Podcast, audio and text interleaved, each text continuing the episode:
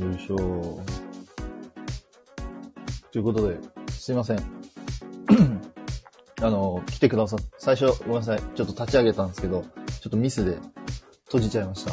すいません。来てくださったす皆さんすいませんでした。よろしくお願いします。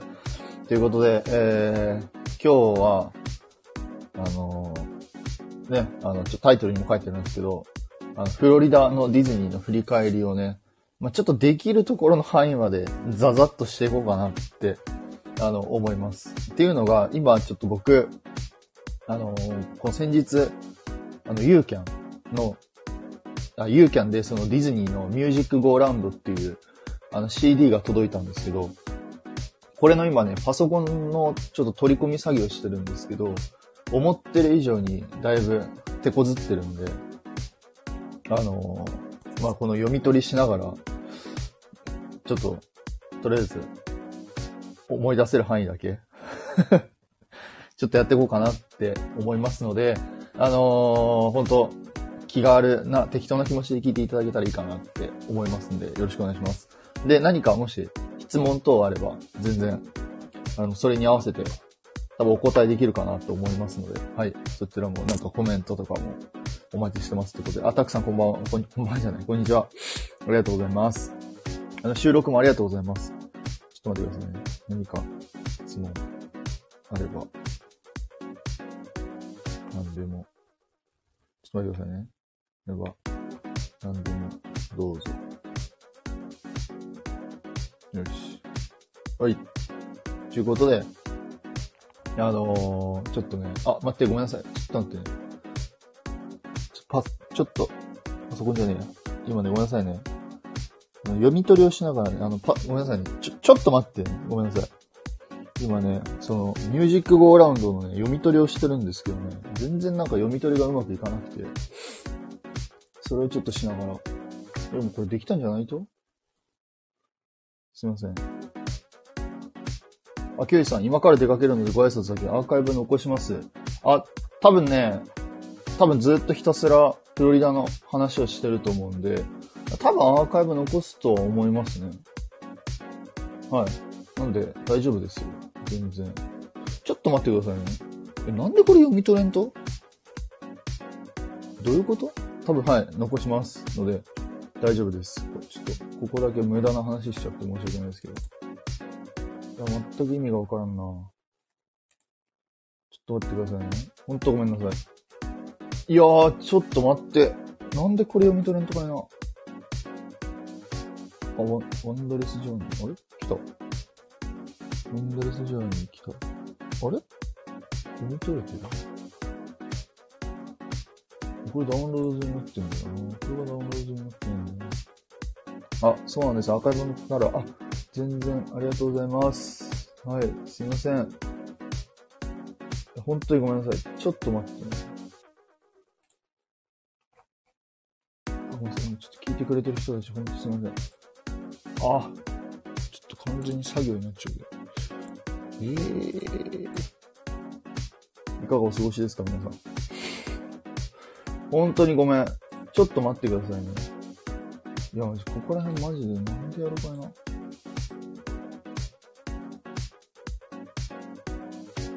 れ完全にダメだな。ここだけはちょっと最初カットするかなって思いますけど。すいません。まあ、とりあえず、えーっとね、若干話しながらになっちゃうんですけど、あの、僕がフロリダに行ったのは、えっ、と、今年の5月、今年の5月ですかね。いつだっけ？だから2ヶ月前ですかね。2ヶ月前の、えっ、と、5月の頭ぐらい、ゴールデンウィーク明けから8泊10日で、えーフロリダのウォルト・ディズニー・ワールドの方に行きました。で、えっ、と、8泊10日のうちの、まあ、内訳っていうか、えっ、と、最初、1泊目、えっ、と、その、ウォルト・ディズニー・ワールドっていうのには、の4パークあって、エプコット、ハリウッド・スタジオ、アニマル・キングダム、マジック・キングダムっていう、まあ4つあるんですけど、で、今回僕たち行ったのは、えー、まあそこのディズニー・ワールドもそうなんですけど、それにプラスして、そのフロリダの近くに、あ、ディズニーの近くに、えっ、と、ユニバーサルオーランドっていう、まあ、要は、日本っていうとこの、日本のそのユニバーサルスタジオジャパンのアメリカバージョンみたいな、まあ、そういうところがあるんですけど、そこにも行きました。はい。なんで、そこに、ユニバーサルオーランドと、あとね、もう一つ、その、ユニバーサルオーランドの近くにあったアウトレットモールみたいなとこがあったんですけど、そこにも足を運びました。はい。ですね。ちょちょっと待ってくだね。えー、なんでダウンロードできんとかいな。ちょっと待って、これも、すいません。そうそうそう。いや、でもね、行ったことない人たちにさ、エプコットとかさ、アニマルキングダムってこういうところって言ってもよくわかんないと思うんですけど、ごめんなさいね。ああ、ちょっと、待って。マジかよ。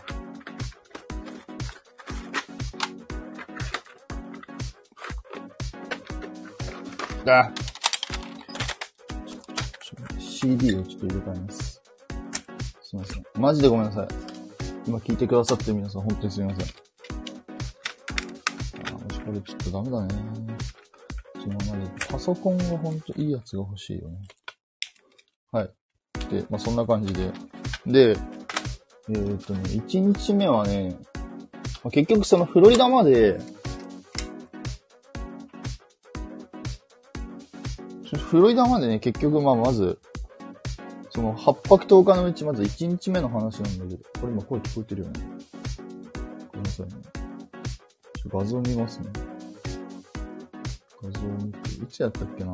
えーっとね、僕たち行ったのが、これだね。5月7日に行ってますね。おお !5 月7日に、えーっと、行ってますね。5月7日に羽、羽田空港出発して、で、結局なんやかんやで、その、降り乗り継ぎがあって、あっちに着いたのが5月7日の、5月7日に着いてます。で、まあそのフロリダまで時差が16だったかな ?18?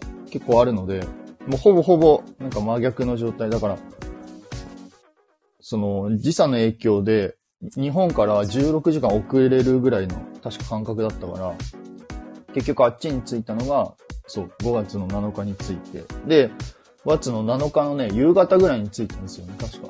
夕方ぐらいに、フロリダの方の、オーランドの方に着いて、で、そこから、あのーミアーズコネクトっていうバスがあって、で、これはまあ予約が必要なんですけど、で、その予約が必要で、そのミアーズコネクトに乗って、で、えっ、と、僕たちの泊まるホテルの方に向かいました。で、今回僕たち泊まったのが、ポップセンチュリーホテルって言って、まあ、比較的安い、まあ、他のホテルと比べると、まあ、割かし安いんですけど、あ全然あの、長期滞在する向けの人とかだと、そのポップセンチュリーの方がおすすめで。で、今回そのポップセンチュリーホテルっていう方の方に泊まりました。で、これなんでここにしたかっていうと、まあ、以前のその収録でも、あの、お話ししたんですけど、あの、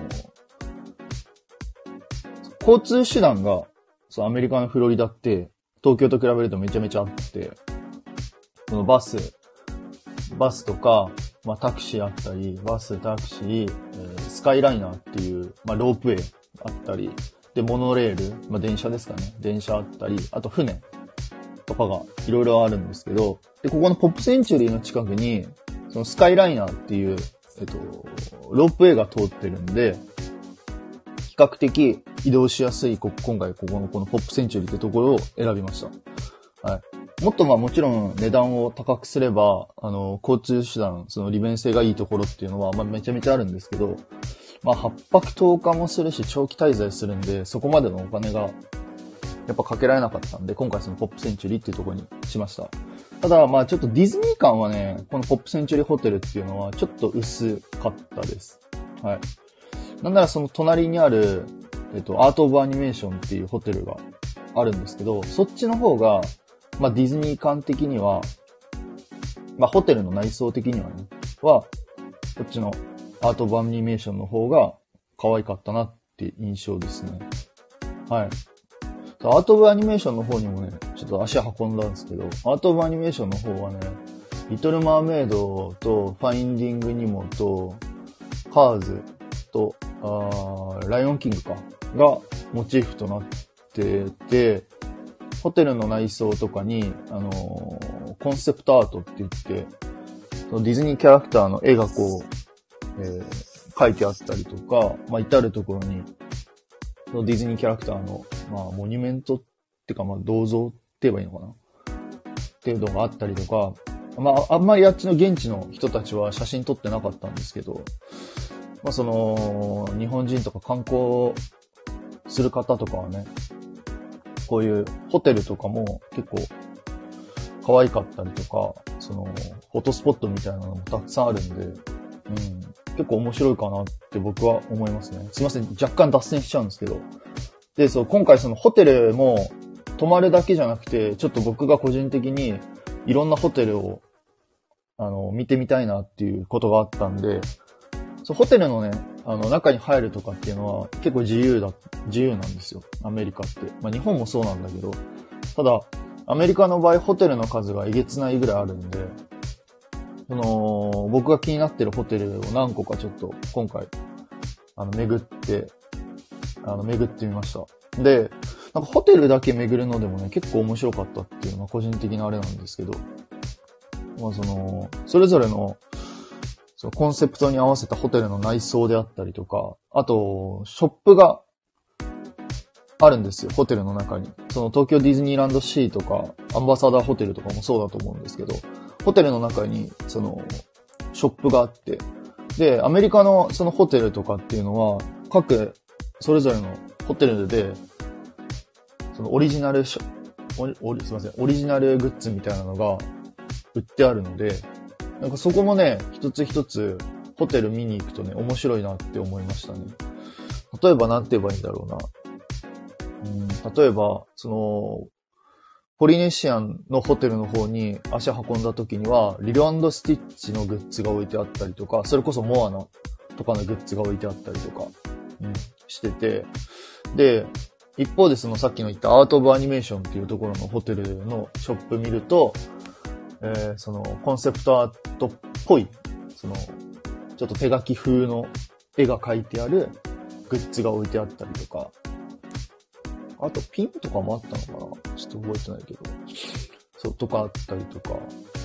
あとね、あれはどこだってコンテンポラリーホテルだったかな？ちょっと忘れちゃったんですけど、ちょっとお高いホテルとかに行くと、なんかちょっと少しおしゃれなグッズ置いてあったりとか、あとなんてあれがありましたね。あのー、ディズニーの色紙じゃないけど、なんかそういう、まあちょっとおしゃれチックな おしゃれチックなって雑になっちゃって申し訳ないですけど。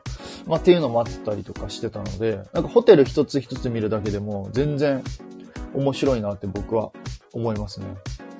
やっぱ一つ一つの建物の作りとか、まあ、コンセプトであったりとか、うん、デザインも、ホテルによって全然様々だったりとか、まあ、内装外装とかもね、結構面白いなって思うので、そう、フロリダに行った時は、まあ、ぜひね、まあ、なかなかその、フロリダの場合だと、時間がないから、うんそう短めにステイする人たちとかっていうのは、そういうゆっくりと回ることはちょっと難しいかもしれないんですけど、ぜひその長期滞在する人とかは、ぜひそホテル巡ってもちょっと面白いかなと思いますね。本当に全然、日本と全然違うんで、なんかそこら辺も見比べるのも面白いかなって思います。はい。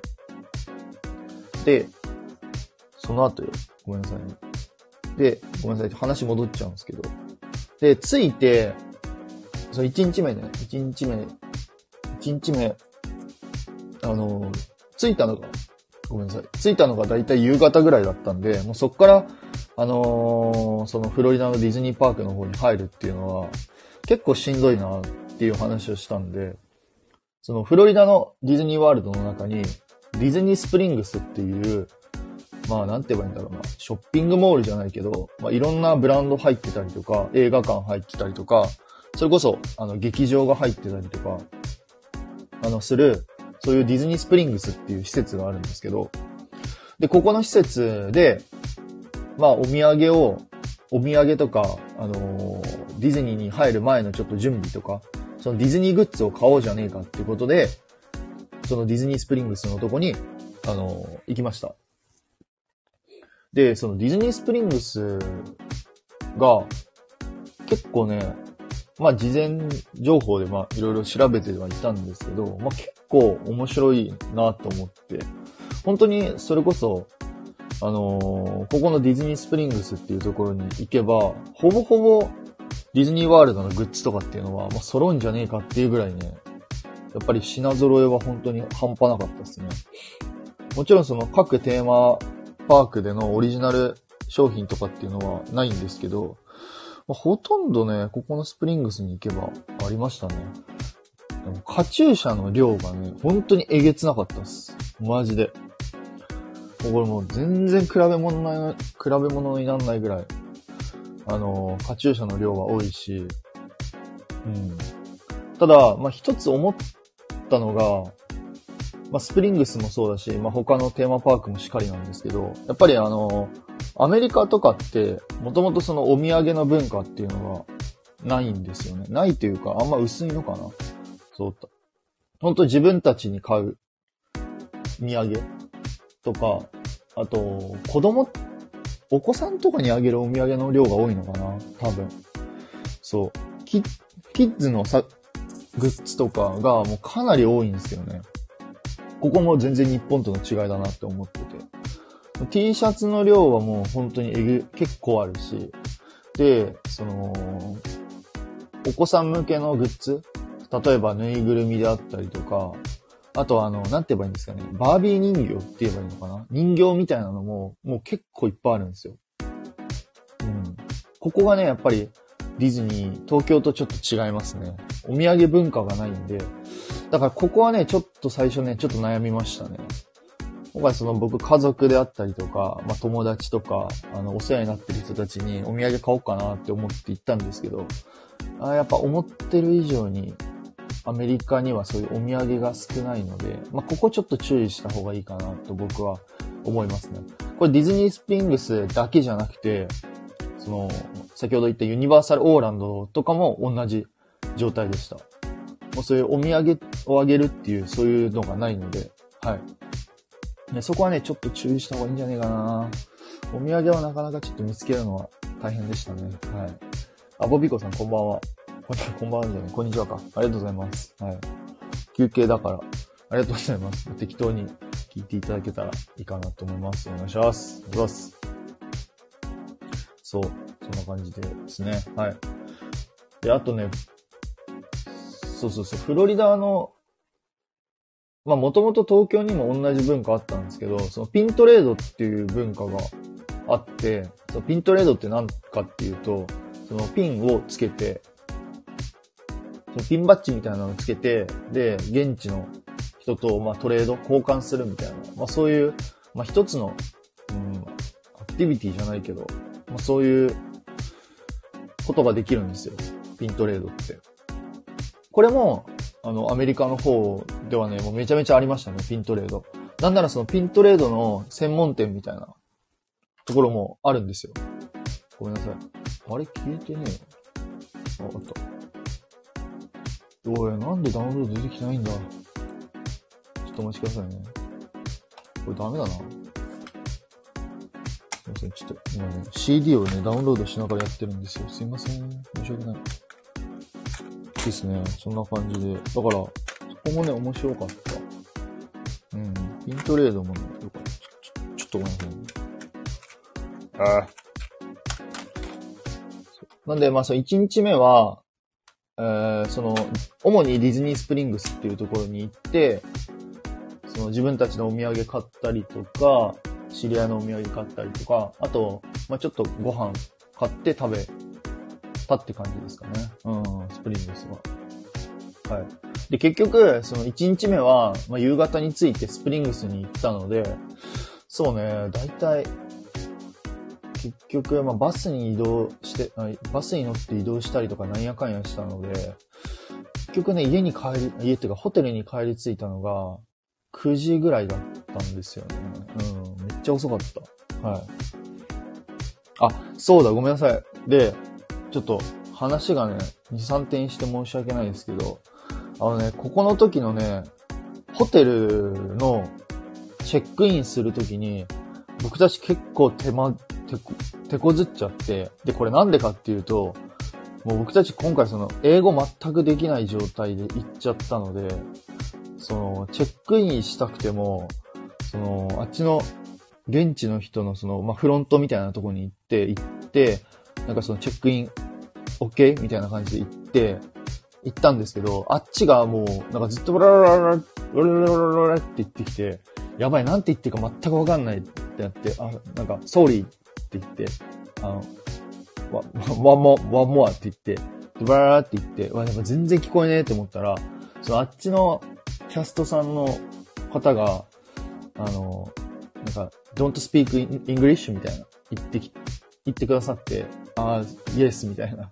ちょっと sorry, I'm なんか don't English って言ったら、あ、OK, OK, OK って言って、なんか、なんかね、横の方にと、横の方に行って、んで、なんかね、誰かと電話してるんですよ。誰かとなんか電話してて、これな、何電話してるかいなって思ったら、あのー、これあの、そう、外国人の韓国、観光向け用の、なんか翻訳してくれる人がいて、これ分かりづらいですね。申し訳ない。なんか、その簡単に言えば、あっちの人たちが、英語で喋るじゃないですか。で、それを、その、その、日本人のオペレーターの人と繋いでくれて、その人が全部翻訳してくれて、僕たちに伝えてくれるんですよ。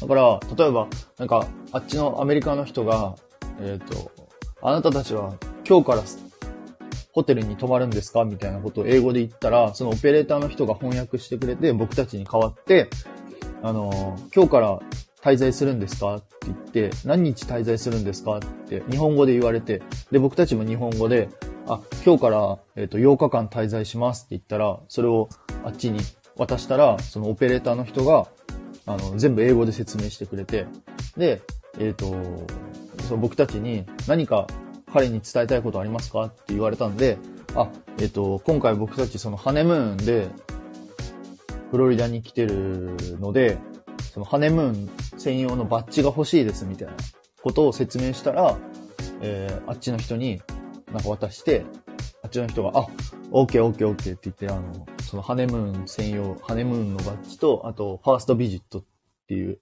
初めて来たバッジみたいなのを、なんか全部渡してきてくれて、そう。だからそういう、あの、日本、そのフロント、フロントでね、困った時は、その日本人の人が通訳してくれるっていう、そういうサービスっていうか、僕もちょっとこれ知らなかったんですけど、なんかそういうサービスあったので、ここに関しては、ホテルに関しては、あまり心配いらないかなって思いますね。日本人の人が。ただ多分時間帯によると思うんですよね。夜中とかは多分いなくて、この日中の期間？日中っていうかまあ、昼から夜にかけての時間帯は、その日本人のオペレーターの人が通訳してくれるので、ここに関してはすごい安心でしたね。うん。もうそこの、もうなんかなんだろうな、やっぱ日本人がいるっていうありがたさ。すごい安心感は半端なかった。うん。そんな感じですかね。そう。からね、そうね。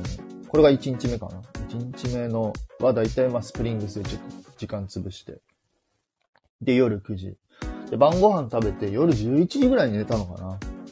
で、次の日が朝早かったので、もうそのまま寝ようってことで、もう寝ましたね。うん。そんな感じ。で、ちょっと待ってくださいね。で、1日目が、1日目とか2日目ですね。2日目が、僕たちは、えっ、ー、と、フロリダにあるそのエプコットっていう、えー、パークにインパする予定で。で、そのエプコットってなんどこかっていうと、その、まあ、世界各国のそのパビリオンって言って、ワールドショーケースと言って、なんかいろんな国をこう、いろんな国の文化をこう楽しめるパークなんですよ。だからそれこそ日本であったり、アメリカ、あドイツ、フランス、あメキシコだったかな？メキシコとか、中国とか、かそういうところが楽しめたりとか、で、その世界各国の料理が楽しめるし、世界各国の、その、建物みたいな、まあ、ちっちゃいんですけど、日本で言ったら例えば、なんか鳥居とか、あと、あれはなんだろうな、五重の塔なのかな？ちょっとわかんないんだけど、鯉とかがいましたね。そういえば鯉とか。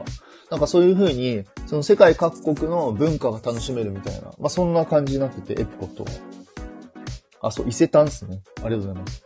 そう、伊勢丹あったりとか。なんかそんな感じでね、いろんな国々の文化が楽しめるのがそのエプコット。で、かつ、そのエプコット自体が、その、そう、未来のことを考えてる。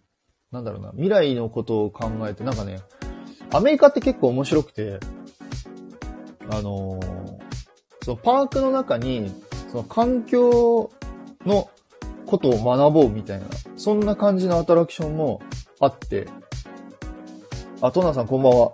こんばんは、やばい、こんばんはって言っちゃった。こんにちはですね。こんにちは。すいません。いやもうなんか、今日はもう、クソ雑談なんで、自由に聞いていただけたらいいかなって思います。今日はすいません。多分あんま面白くないです。先に言っておきます。すいません。そう。そう、だから環境を学ぼうみたいなのがあってね、これね、結構面白かったんですよ。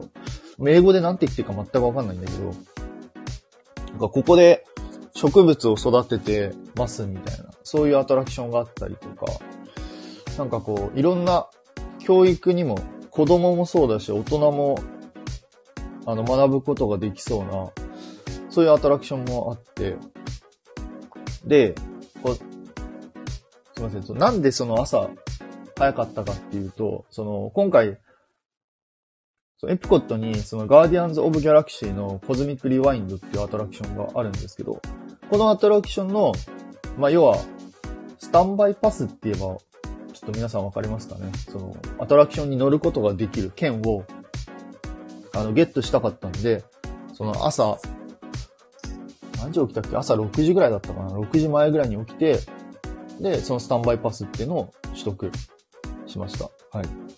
まあで、でもね、エプコットはね、そうね、なんかすごい、なんか世界観、なんて言えばいいんだろうね。やっぱ一番すごかったかなうん。で、まあ気になるところで言うと、まあちょっとね、気になるところで言うと、あ、そう、レミーの美味しいレストランのアトラクションに僕は初めて乗って、で、このレミーのあの、美味しいレストランのアトラクションってもともとパリの方の、パリディズニーランドの方にあるんですけど、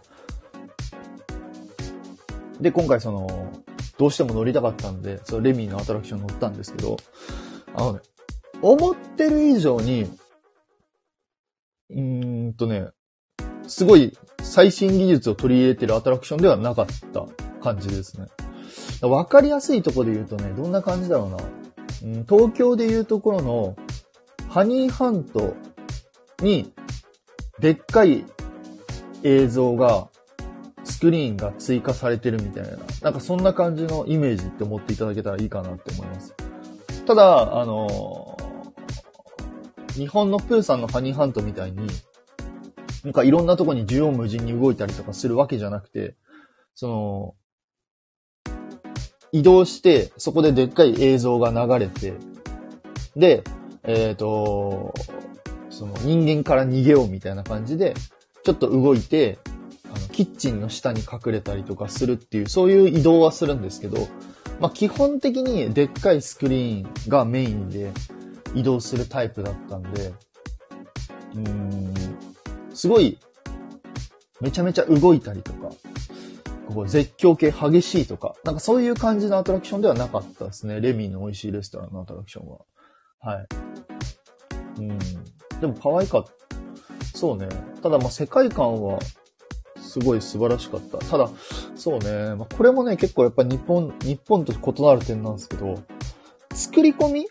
そう、アトラクションの作り込みとか、その、待ち列、Q ラインっていう待ち列があるんですけど、そこの作り込みに関してはね、やっぱちょっとね、薄かったっすよね。あんまりこう、何かこう、アトラクション、アトラクションというかこう、アニメーションにつながるようななんだろうな、裏設定って言われるものがあるんですけど、そういう裏設定があるかって言われるとそうじゃなくて、別に裏設定とか特になくて、うん。ここはやっぱね、アメリカと日本の差ですね。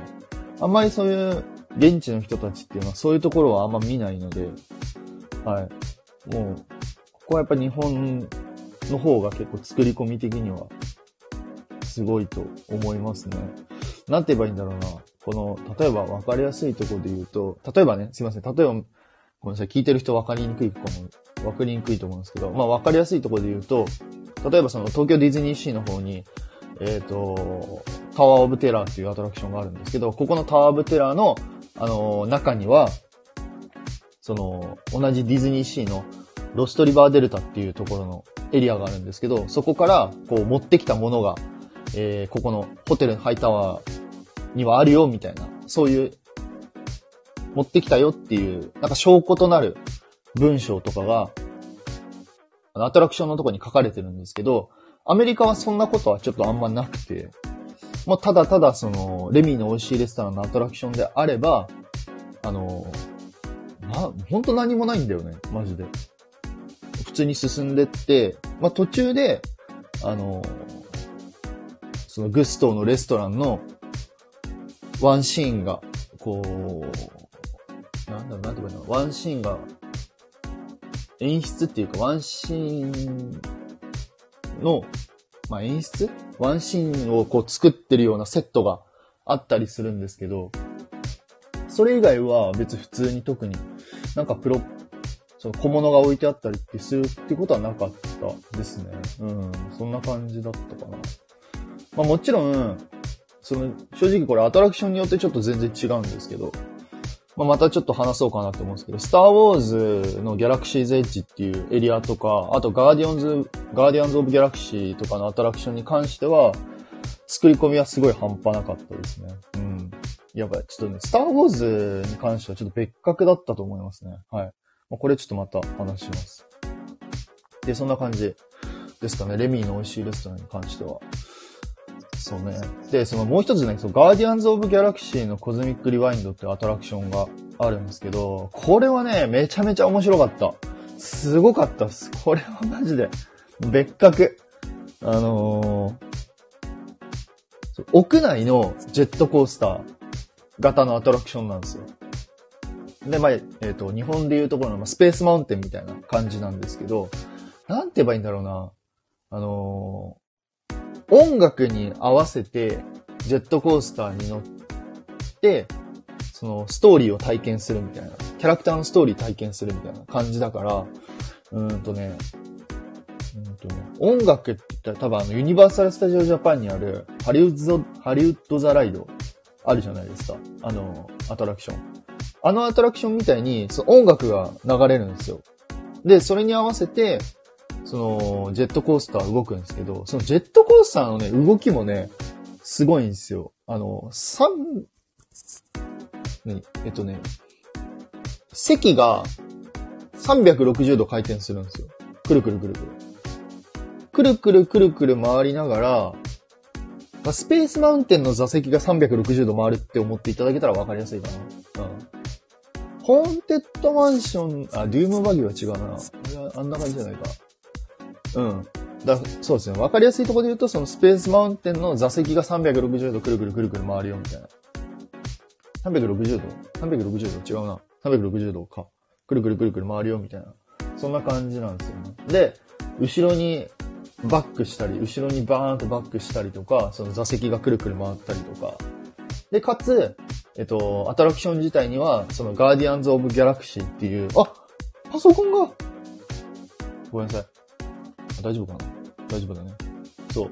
ガーディアンズ・オブ・ギャラクシーっていう、あの、映画があるんですけど、まあ、この映画のキャラクターたちが、その敵と戦ってるシーンっていう、シーンが、その、映像で映し出されてて、で、それを見ながら、まあ僕たちジェットコースターにこう乗るみたいな、まあそんな感じのアトラクションなんですけど、まあこの映像もさ、すごい綺麗だし、音楽流れながらジェットコースター乗るっていうのは、やっぱりこっちの、あのゲスト側からしても、もうかなりテンションめちゃめちゃ上がる、上がるので、これはね、すごい面白かったです。はい。ごめんなさい。ちょ、ちょ、ちょっと待ってくださいね。あれ？どこ行った？ちょ、ちょっとごめんなさいね。おいおいおい、ダウンロードされてないじゃないか。ちょっと待ってくださいね。すいません。そう。ガーディアンズ・オブ・ギャラクシーのアトラクションはね、めちゃめちゃ面白かったです。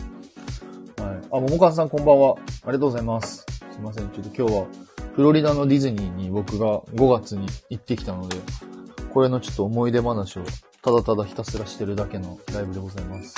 よろしくお願いします。はい。って感じかな。アトラクションに関してはそうだね。うーん。あとね、やっぱインパクト残ってるのは、そんなもんかな。アナ雪、アナと雪の女王のアトラクションがあるんですけど、ノルウェー間の方に。で、これが、えっと、来年の、えっと、ファンタジースプリングス、ディズニーのファンタジースプリングスのアナ雪のエリアにこう導入されるっていう話があるんですけど、まあ、これの話をちょこっとしようかなと思うんですけど、いや、面白かったと僕は思いますね。ただ、あれが、多分おそらくあのまんま、ディズニーに持ってくるんじゃないかなと思うんですよ。東京の方にも多分ね、持ってくるんじゃないかなと思うんですよね、多分。そうです。姉行きのアトラクションに関しては、まあ、ベースとしては、もう、姉行き1の内容のアトラクションなんですよ。だからまあ、わかりやすいところで、ど、どう、姉行きの映画見たことある人だったらわかると思うんですけど、あの、その、アナとエルサがいて、みたいな、いて、あの、エルサが魔法を使っちゃって、国民に恐れられて、えーで、すん、あの、雪山の方に、アナが、あ、エルサか。ちょ、ちょっとごめんなさい。ちょ、ちょっと、ちょっとごめんなさいね。ちょっとダウン、ちょっとダウンロードさせてください。ちょ、ちょっと待って。CD 取り込みながらちょっとやっております。すいません。そう、エルサが、その、雪山の方に行っちゃって、閉じこもって、まあ、アナが助けに行って、えー、アナが氷にかけられて、うちゃらこうちゃらして、で、最後は、あの、ハッピーエンドみたいな。まあ、そんな感じの、ざっくりとした内容なんだけど、その、アメリカのアトラクションに関しても、ストーリーはベースはそれで、で、使ってる音楽とかも、基本それなのかなワンの。だから、レッド・イット・ゴーの曲使ったりとかしてて。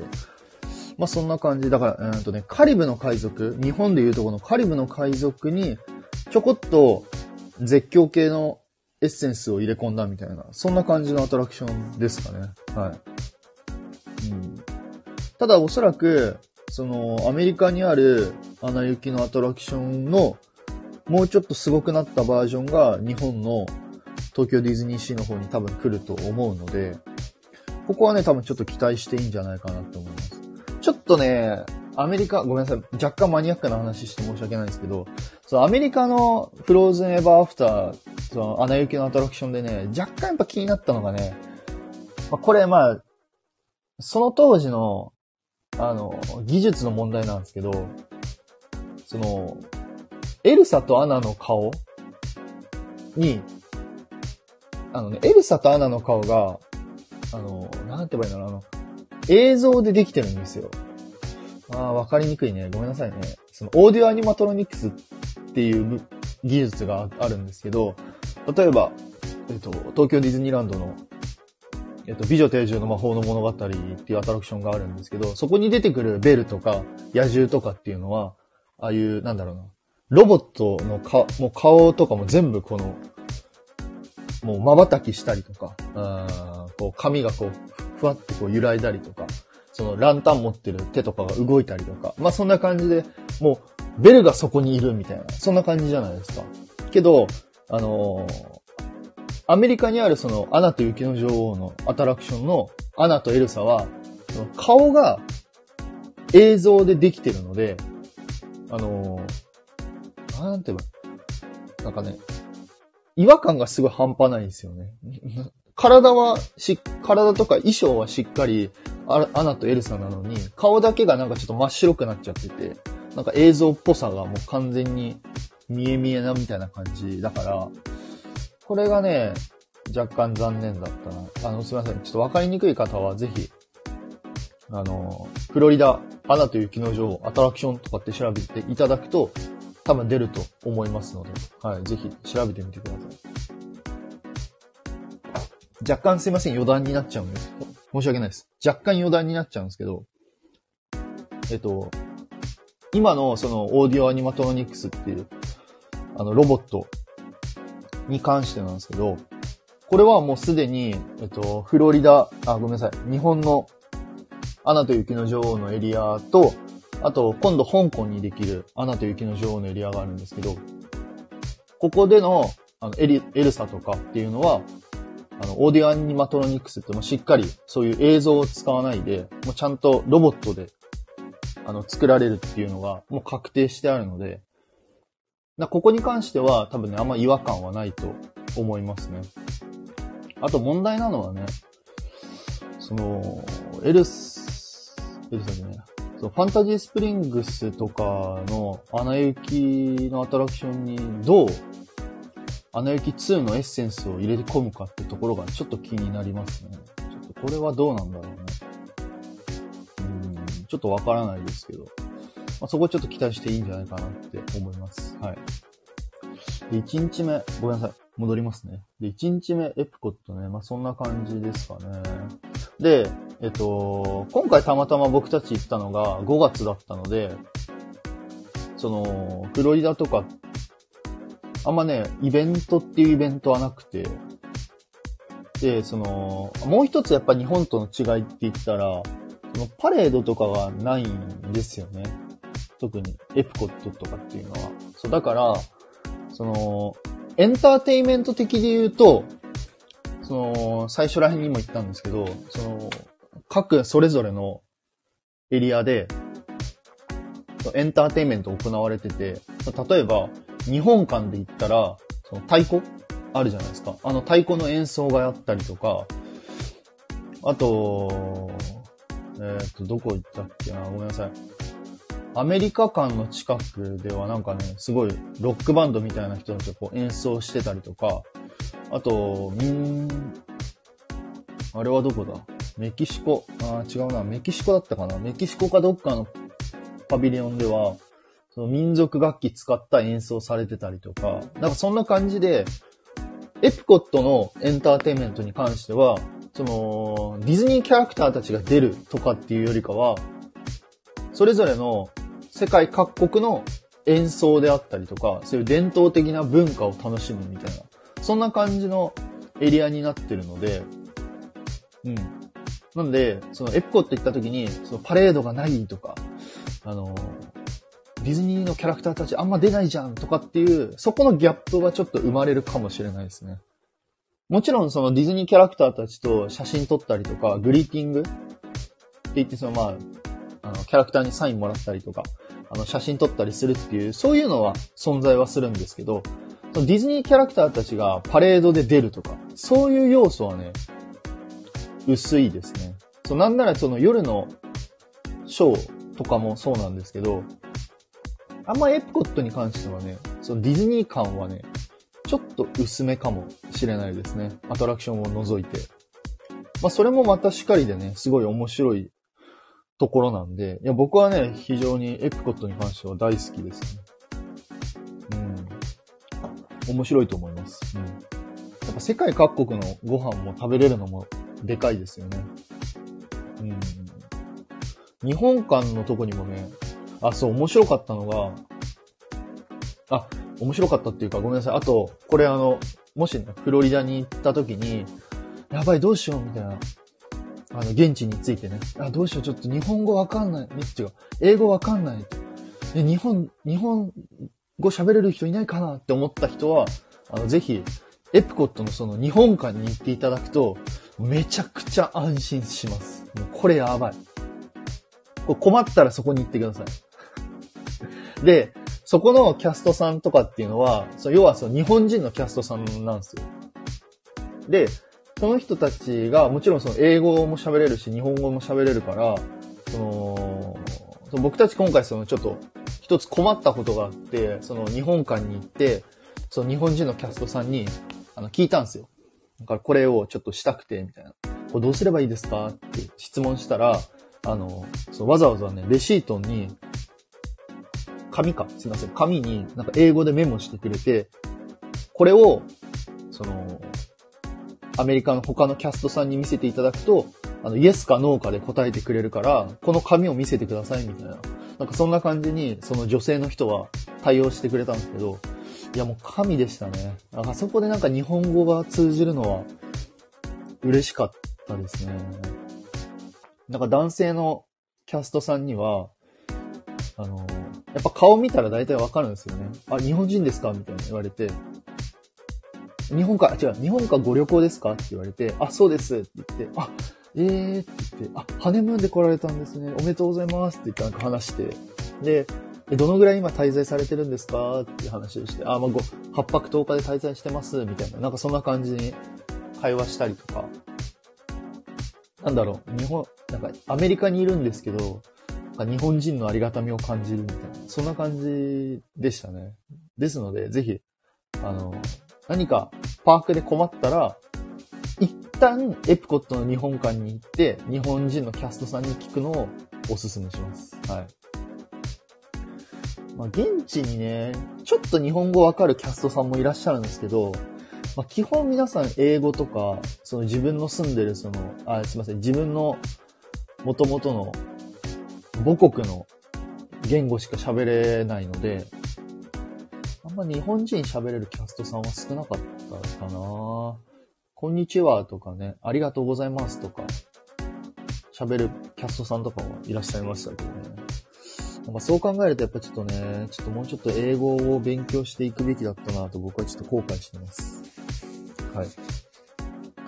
かなエプコットはそんな感じ。うわ、エプコットだけでこんな喋れるんだ。これ確かやべえな。やばいな。ユニバ、あと、めっちゃあるじゃん。確かに。収録で上げたらもっと効率いいな。でも収録で上げるの大変なんだよな。そう、そんな感じですかね、エプコット。あとなんか感動したことか、エプコットで。うーん。そう、そんな、そんなかったかな。キャラクターうん、そんなもんかな。うん。はい、エプコット。はい、面白い。面白いです。ぜひ行ってみてください。そう、そんな感じで、まあ、エプコットのアトラクションは、まあ、その他にもね、いっぱいたくさんアトラクションはあるんですけど、多分、皆さんが気になるところで言ったら、レミーの美味しいレストランとアナ雪と、えー、ガーディアンズのコズミックリワインドぐらいかな。うん。だと思いますね、アトラクションは。かな？はい。そのぐらいですかね。まあ大体2日目っていうか、エプコットではそんな感じに過ごしました。そう。ただ途中でね、ちょっと体がやっぱきつすぎて、あの、時差に、ちょっと体がやっぱ慣れてなかったんで、一回僕、僕たちは、パークから出て、で、一旦ホテルに戻って、ちょっとホテルで休んでから、あの、もう一回、エプコットの、に、戻りました。夜のパレード、夜のショーを見るために。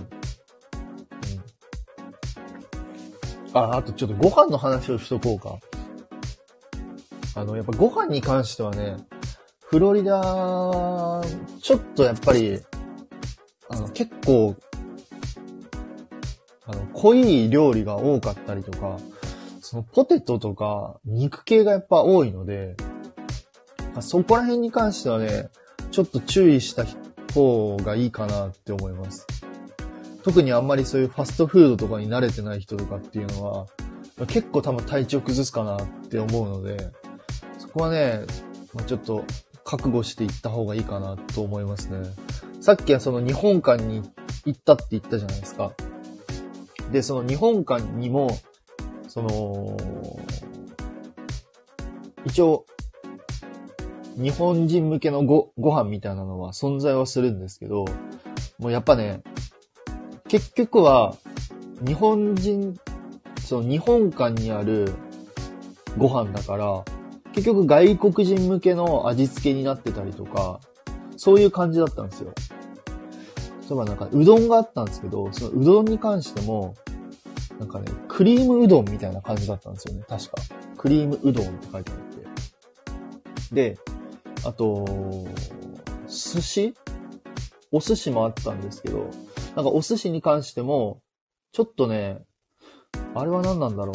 一応魚、お寿司、じゃあお寿司なんだけど、フルーツがついてたのかな。なかフルーツが乗ってた感じのお寿司が出てきたりとか、その、味付けが結局アメリカン、アメリカ人寄りの味付けになってたので、なのでやっぱり、あの、事前に日本からお米であったりとか、味噌汁とかは、やっぱこれはもう本当に必、あの、絶対持ってった方がいいかなって思いますね。うん。これ体調崩しやすいなって思います。食事がやっぱりなかなか取れないと。そこはちょっとね、ちょっと注意した方がいいんじゃないかなって思います。ちょっとごめんなさい。ダウンロード。あできてるね。まだできてないよ。そんな感じかなエプコット編的にはこんな感じですかね。さてさて、ということで、ごめんなさい。51分、1時間弱話したんですけど、ちょっとそんな感じです。エプコットに関しては。はい、ありがとうございます。いい感じにお昼ご飯の時間になってきたので、ちょっとそろそろ閉じようかなと思います。いや、ちょっと思ってた以上に、エプコットの話だけでこんだけ話したからな。あと、ユニバーサルオーランドとか、そう、あとユニバのそのオーランド、ユニバーサルオーランドとか、あとさっき言ったハリウッドスタジオとか、えー、アニマルキングダムとか、まあいろいろあるんで、まあこれに関してはまたいつかお話ししようかなと思います。収録か、まあライブの方がいいのかなどうだろうね。皆さん、あ、仕事頑張ってください。ボビコさんありがとうございます。はい。あメイクがはかどりました。本当ですか？いや、よかったよかった。困ったらエプコット日本海に行け。日本海ですね。海ですね。海じゃないですね。海ですね、それは。それは海になっちゃうから。日本海に行っていただけると。まあ、トナさんが、あの、フロリダに行くことはもう、まずないんじゃないですかね、きっと。な んでも多分アメリカに行くことはないんじゃないかなと僕は思いますけどね。うん。あと暑いからね、フロリダ。本当に。もう、もうめちゃめちゃ暑いから、もう、今でも日焼けが残ってるんですよ。僕、日焼けの跡が残っちゃってて。あの、足と腕と首か。首に関しては、まだ日焼けの跡残っちゃってるから、もうね、全然、あの、日本とはね、日にならないぐらい、ほんと暑いです。その湿度がないんで、もうか、ほんとカラッカラッ、カラッカラの状態の日、日がもう当たるみたいな感じ。だからまあ逆に日本みたいにジメジメしてないから、そう、鬱陶しさはないんですけど、もう直射日光の、もう日光の強さが半端ないから、だからそこはね、ちょっと覚悟した方がいいかなってきついと思いますね。うん。そのぐらいですかね。はい。です。はい。ちょっと何かぜひ、何かあればもう、あの、なんか話したいとかね。自分で一人でペラペラ話すのもなきゃ、なかなか難しいですもんね。なんかこう質問とかぜひあれば、まあコメント、レターなりで送っていただけたら助かります。はい。ということで、えー、皆さんありがとうございました。すいません、連休のさなか、僕のこんな、ちょっと作業に付き合っていただき、助かります。はい。ということで、おそらくこれはアーカイブに残すであろうと思いますので、ぜひ、えー、興味ある方は聞いてみてください。よろしくお願いします。ということで、えー、皆さんありがとうございました。良い休日をお過ごしください。以上、テトリスでした。バイバイ。バイバイ。あざっすー。